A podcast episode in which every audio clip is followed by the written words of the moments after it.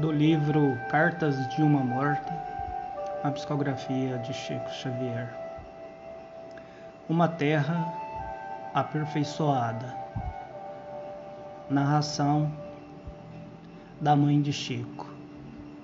Aqui, filho, sinto-me surpreendida, porque vejo uma espécie de continuação do planeta que deixamos.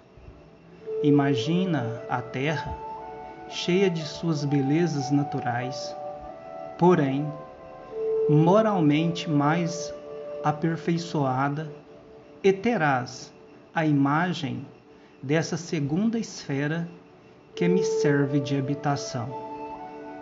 Temos casa, pássaros, animais, reuniões, institutos como os das famílias terrenas, onde se agrupam os espíritos através das mais santas afinidades.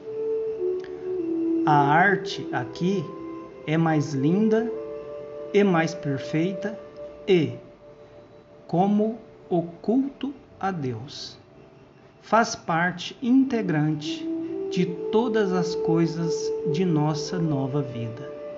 Há muitas alegrias entre nós. Eu, por exemplo, sinto-me rodeada de companheiros muito bondosos com quem me entrego as tarefas que me são afetas.